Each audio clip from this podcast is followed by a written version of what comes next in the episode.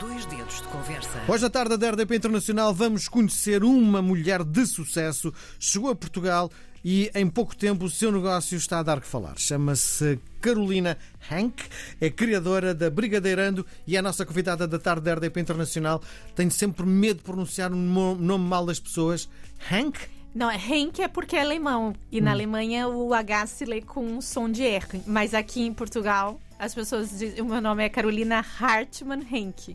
Então, se vão falar, dizem Carolina Hartmann Henk. Sim. Não leiam o som do H. Pode Posso tratá-la por Carolina? Pode. Muito bem. Bom, como é que chega a Portugal? Então, eu cheguei em Portugal porque eu queria hum, morar um tempo fora. Uhum. E. hum, Vinha à procura de quê? De liberdade. Na verdade, assim, eu, eu terminei a faculdade de turismo Uhum. em São Paulo e hum, disse pro meu pai que eu queria fazer uma viagem, um mochilão, como se diz no Brasil, não sei se se diz aqui, e aqui vim é sozinha. interrail que se diz. Vai-se comboio. Vai de comboio. Pronto. Então eu coloquei uma mala nas costas e disse pro meu pai que eu queria conhecer a Europa sozinha, não a Europa inteira, mas alguns países. E fui para Itália e vim depois para Portugal, Espanha. E fiquei dois meses viajando, quase dois meses viajando. Mas a ideia nunca foi morar aqui. A ideia era, era tinha acabado a faculdade fiz essa viagem e depois voltei. Quando eu voltei, eu trabalhava num hotel ahn, e disse pro meu pai que eu queria é, morar fora. E o meu pai disse que só deixaria eu morar fora se eu estudasse. Então eu comecei a pesquisar ah, faculdades que tinham parceria com a minha faculdade do Brasil em São Paulo. E hum, descobri a UB na Covilhã. E assim, mandei os papéis e todo, todos a- toda a documentação que precisava. E foi aceito. E a verdade é que naquela altura eu ainda. Eu, eu tenho hoje cidadania alemã, mas naquela altura ainda não tinha tirado a cidadania. Então eu tive que entrar com um pedido de visto, de, de estudante. E vim, assim, com a cara e com a coragem. Sinceramente, se você me perguntar por que Portugal, na altura era porque eu queria ir embora e queria vir morar fora e era foi o mais fácil. E a barreira da língua também, não é? Também, mas também foi mais fácil por causa da faculdade de aceitar e de ser logo. Enfim, de ter portas abertas entre os dois países, de uma certa forma. E foi fácil. Assim, Quanto tempo viveu na Covilhã? um ano. Eu não consigo tirar curso nenhum. Tirei, tirei. Num ano? Não, não, não. Calma. Eu fiz um mestrado em marketing, mas eu entrei. Eu entrei num curso que era de empreendedorismo. Se você me perguntar na altura se eu sabia o que era empreendedorismo, eu acho que eu nem sabia. Eu achava que era uma palavra gira e pensei, bora lá, vou me inscrever em empreendedorismo. E logo no segundo mês tinha às vezes fichas da faculdade que davam em francês e eu nem mal falava inglês, muito menos francês. Não, não gostava, não entendia o que vocês falavam mesmo. Era muito difícil para mim na altura. E agora? Agora sim. Agora Mesmo que eu fale depressa? mesmo que você fale depressa. Ok, Agora adiante. já é, já é o meu idioma, praticamente. E. E daí, enfim, não gostei do curso, não. Também talvez eu nem tenha dado oportunidade para o curso. Foi difícil o início. As- acho que as pessoas não. O primeiro ano da minha vida aqui em Portugal foi difícil. Porque, assim, há 15 anos existia um preconceito que eu não sabia, porque quando eu vim viajar em turismo não se enxergava e não se via isso. Imagina, eu era a única brasileira na Covilhã, bras- que estava na faculdade, depois eu conheci Estávamos em outra. que ano? Ai, isso foi em 2007, eu acho. Ok. Ah. E hum, não Isso- entendia nada. E, e sentiu-se discriminado, é isso? Sim. No início, sim. Porque, assim, a verdade era que eu também... Eu podia morar numa... Na... Não sei como... No alojamento da faculdade. Sim. Mas como eu não conhecia ninguém no início, eu preferi morar num hotel. Nossa! E Num é hotel? Num hotel. Sim. Mas era um hotel. Não, pra, pra mim, que era de São Paulo, é assim, fazer o mestrado aqui e morar no hotel não era nada caro, absurdo, porque hoje em dia tá a diferença de seis. vá. Mas naquela altura era dois e pouco e não era caro. Porque no Brasil e em São Paulo tudo é muito caro. Sim, então, deixa-me só. Está está a falar 6 e 2 é 1 um, um euro, 6 reais. Um euro, seis reais, exatamente. E agora está um, dois? Não, não. Naquela altura, hoje em dia, Uhum. um euro tá seis reais. Mas naquela altura, um real, um euro equivalia a dois e cinquenta reais. Sim, Era ok. mais valia de, Então, agora Va- vale a pena visitar o Brasil, não é? era naque, e naquela altura o meu pai me sustentando aqui era muito mais fácil do que se fosse hoje em dia. Sim, com certeza. Então não era assim, não era caro, era um, é, e eu acho que também na cabeça das pessoas que que, que, que eu tava morando num hotel. Ahm, mas não era nada um hotel XPTO. era não um interessa, um mas aluno, assim- um aluno da faculdade viver num Sim, hotel, é hotel grande, era, não é? era, era. Mas ok, era o início, porque eu não sabia, então assim. E, e foi difícil, o início foi difícil, porque eu adoro falar, e Uhum. sou super comunicativa, e hum, eu não entendia muito bem o que vocês falavam. E, Sim. E por mais que a gente ganhe. Oi? Oi? Porque eu noto quando chega algum brasileiro aqui hoje em dia, ou mesmo um funcionário meu novo que mal aterrou, ele só. Oi? Oi? Então, sei lá, eu, eu tinha um pouco de vergonha, sabe? Então. Quem diria, não é? Quem diria. Sim. Depois, o que, que aconteceu? Eu mudei de hum, curso. Eu pedi pra fazer. Eu mudei pra marketing. E hum, gostei. E E veio para Lisboa. depois de um ano que eu tava lá, mudei pra cá. Sim. Sim. E continua a viver num hotel. Não, não, não, não. Não. Aí depois eu conheci uma pessoa e comecei a namorar. E namorei três anos essa pessoa. Ah, foi super importante, porque de uma certa forma foi o meu pilar aqui no meu Sim. início. Ainda são amigos? Ainda somos amigos. Ele não acha que ele não quer a brincar. Não, somos, somos, não tem isso. problema nenhum. Mas ele mora em Londres. Sim. Tipo, já não, não tá cá. Ah, Mas no fundo foi ele no, a capacidade de fazê-la adaptar-se a esta terra nova, não é? eu não sei dizer, é assim, foi, imagina, os amigos dele depois viraram meus amigos Uhum. e depois eu fui criando a minha rede de amigos. Mas se você me perguntar mesmo a verdade, o porquê que eu fiquei em Portugal e o, o que foi me fazendo ter raízes em Portugal, sem sombra de dúvidas, foi o LX Factor. Porque, assim, o meu início todo nessa área de empreendedorismo, que eu não fiz mestrado em empreendedorismo, mas a verdade é que. Aprendeu alguma coisa? Hum, nada, eu acho. Hum. Em empreendedorismo, não, em marketing, sim. Mas a verdade é que eu tinha uma cadeira do mestrado de marketing que eu tinha que usar as ferramentas que eu aprendi de, de marketing num espaço verdadeiro. Eu tinha que aplicar e aumentar a faturação desse espaço. E uma vez eu fui com uma amiga no LX Factory é, almoçar num espaço que chamava. num restaurante que tava lá. E depois, quando eu olhei pra frente, tinha o café na fábrica. E eu achei super giro, porque era uma casinha. É, então, imaginei isso há 14 anos, eu acho. Sim. Ahn, eu disse, eu pensei assim, ai, esse lugar era que era, queria aplicar aqui. E a verdade é que assim, como eu sou muito não é, talvez autoconfiante sou, mas assim, eu cheguei e eu falei pra essa minha amiga, olha, vamos tomar o café lá e vamos comer um docinho lá. E nós fomos, e aí eu olhei o espaço e, e pensei comigo, tipo, esse espaço tem tanto pra dar e não e era mal aproveitado, ou sei lá, não era não era a minha cara, enfim. Que o proprietário tava lá e a gente pediu doce, tudo. Na hora de ir embora, eu virei pra ele e falei assim: Olha, eu sou estudante de. Eu faço um mestrado em marketing e precisava de um espaço pra eu fazer como se eu estivesse fazendo uma consultoria, dando uma consultoria, usando as ferramentas de marketing e eu queria saber se eu podia fazer aqui.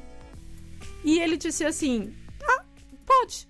Assim, não, não me perguntou muito hoje em, dia, hoje em dia. Naquela época ele disse, depois, lógico que eu, eu fiquei amiga dele, conheci tudo, e ele disse assim: Ai, Carolina, eu deixei porque você era gira, mas se viesse uma menina feia aqui e pedir isso, Não, não.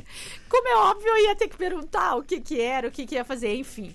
Resumindo, nós, eu peguei e, e comecei a montar esse projeto.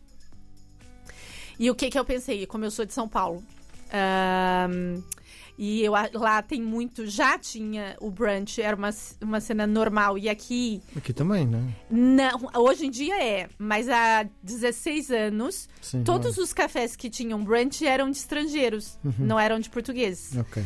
Então, e eu sempre achei que o LX Factory tinha es- esse café na fábrica, tinha uma esplanada, que não é- hoje em dia não é nada o, o que era antigamente. Sim. E eu pensava, era mega giro fazer ah, um brunch aqui. E pensei assim, olha, então eu posso aumentar, e disse, posso aumentar a faturação, a média, abrindo de sábado e domingo com o brunch, porque não existia, não abria sábado e domingo, e o LX Factory ah, não é nada o que é hoje. Como é óbvio, não tinha o movimento Que tem hoje. que tem hoje.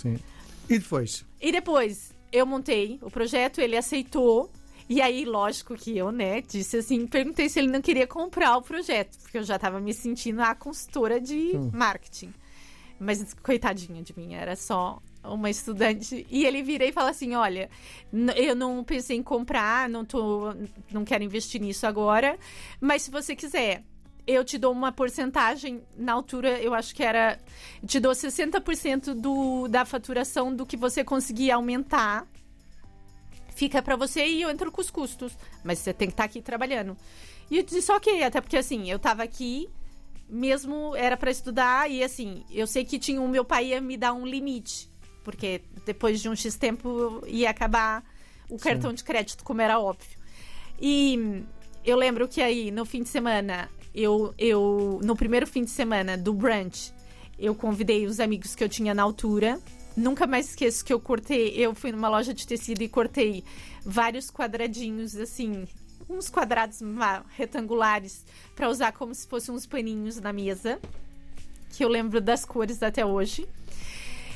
Ah, e à noite eu fiquei, fui pra cozinha fazer quiche, porque na verdade era uma mesa grande, era um buffet, era uma mesa grande e as pessoas podiam se servir. Então, aí eu lembro que eu fiquei até tarde montando, fazendo quiches e hum, fazendo bolos, mas isso porque eu gostava, entende? Então, e também não podia, não, assim, já funcionava e eu não podia alterar o, o- o trabalho na altura daquelas pessoas, daqueles funcionários que não eram meus. E a verdade é que funcionou. Imagina, no primeiro fim de semana, eu mandei um e-mail para Time Out e hum, disse que eu ia fazer um brunch no Café na Fábrica. E por acaso a Time Out foi nesse fim de semana, que foi o primeiro brunch. E tava cheio de amigos meus. Ahn, e tava um dia de sol, tava um dia lindo. E as- estavam as pessoas sentadas lá fora. Em que mês? E? Em que mês? Ui, boa pergunta. Pronto, então adiante. Tá. Vamos lá. Era, sei lá, mas era calor. Ok. E, hum, e eles pegaram e perguntaram se podiam fotografar. E eu disse que podia. E o que, que aconteceu? Na, na quarta-feira que saía a revista, a capa da revista era os 10 melhores brunches de Lisboa, E estava lá o seu. que saiu em segundo lugar. Então, assim, automaticamente foi um boom. E a Time Out, eu digo, hoje em dia não sei Tem mais alguma força? Tem. tem tem. uma força imensa. E naquela altura eu lembro que no fim de semana, imagina, vinha, tinha filas e, e filas e filas e era muito giro, porque eu tinha super orgulho daquilo. E hum, durante e lembro que depois tinha logo um mundial e eu pedi lá dentro do LX, nós acabávamos que todo mundo era meio amigo lá dentro e tinha a NCS, eu perguntei pra ele se ele não queria me emprestar duas televisões pra colocar na esplanada pra passar o mundial e comecei a movimentar com as pessoas mesmo que trabalhavam lá. Então, acho que foi tudo assim meio que funcionando. E como é que abre o brigadeirando? Por quê? Porque, porque eu tinha, vendia brigadeiro na, no café na fábrica. Mas assim, era só um brigadeiro, era o brigadeiro tradicional. E a verdade é que, assim, o Café na Fábrica, quando eu fiquei com ele, já existia o Café na Fábrica, o nome Café na Fábrica, e por muito diferente que ele seja hoje, que não é mais Café na Fábrica, que virou Borogodó, foi uma coisa que eu peguei que já existia. Não sei o que é Borogodó. Não sabe? Não. Muito estranho. Mas deveria saber. Estava Você não sabe o que, que é o, re- o, o meu Borogodó, o meu restaurante, ou a palavra Borogodó? palavra. Borogodó é uma coisa assim que tem. É um, uma coisinha especial. Imagina se eu disser assim. Ah, o Miguel tem borogodó, é porque ele tem alguma coisa Boa. boa, um brilhinho extra. Uhum. Então, Eu tenho Brogodó. tem borogodó. Tem. Eu acho que tem. E depois, Ah, eu pensei, por que não abrir uma coisa de brigadeiros? Sim. Porque em São Paulo, novamente, já existiam algumas casas que vendiam só brigadeiro e eu queria, e eu na minha cabeça tinha uma coisa muito clara que era, eu queria que fosse um espaço onde fosse uma cozinha que as pessoas conseguissem ver quando caminhassem no LX Factory, a- é, enrolando o brigadeiro, fazendo. É, Eu queria isso. Montra. É. E hum, as pessoas, confesso que não confiaram e acreditaram muito em mim. Porque disseram, Carol, você vai abrir uma coisa de brigadeiro. Tipo. E eu disse, vou, mas. Porque eu acho que assim, sabe, eu acho que era uma coisa pra provar pra mim mesma também. Ahn, que ia funcionar e que ia dar certo. E, hum, e que tinha exatamente toda aquela. eh, O que eu, o que eu sempre penso da Brigadeirando, que é. Tem todo um um borogodó todo na, na Brigadeirando. Eu acho que é toda uma envolvência, entende? Não é só o brigadeiro. Tem todas as caixas, tudo fui eu que criei. Eu queria daquela cor e, e eu queria que fosse com o logo em dourado e pequenininho. E eu lembro que na altura a gráfica falou assim: não, mas pequenininho as pessoas não vão ver. Mas eu falei: não, mas eu quero assim, pequenininho. E tudo, tipo, a Brigadeirando foi eh, muito eu, toda eu, Sim. entende? Eu adorava continuar a conversar consigo. Pois. Mas estamos a chegar ao fim e ainda só lhe fiz uma pergunta. Pronto, eu disse que eu falo demais. Bom, ah, rapidinho. ah, quem são os seus clientes? 90% dos portugueses. Há brigadeiros vegan? Ah, Ahm, qual o portfólio da Brigadeirando?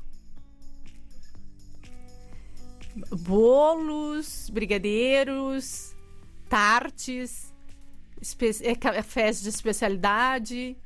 Sei que está a preparar uma coleção outono-inverno como esta coleção.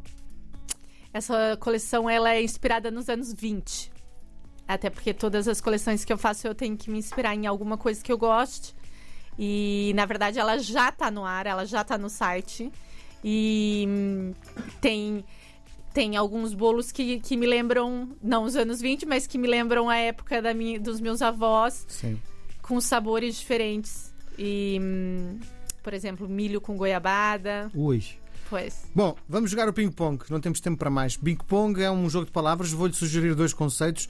Dos dois, escolhe um deles, inventa um terceiro, eh, pode escolher os dois, um só, ou então não responder. Vamos a isso? Vamos. Doces ou salgados? Doce. No Brasil ou em Portugal? Em Portugal. Reconhecimento da crítica ou dos seus clientes? Ui. Não respondo. Passo. Na loja ou online? Na loja. Visualmente atraente ou com bom sabor? Os dois. Criar ou fazer receita? Criar. As, às, a- às cores ou a preto e branco? As cores, sem sombra de dúvidas. Chocolate branco ou preto? Preto, claro. Esquerda ou direita? Esquerda. Ping ou pong? Pong. Carol, não me atrevo a dizer o seu nome porque vou dizer mal. Foi um prazer gigante conhecê-la. Obrigada. Muita sorte para o seu brigadeirando. Só lhe fiz uma pergunta daquelas que tinha preparado. Foi um prazer. Muito obrigado. Obrigada. Boa tarde.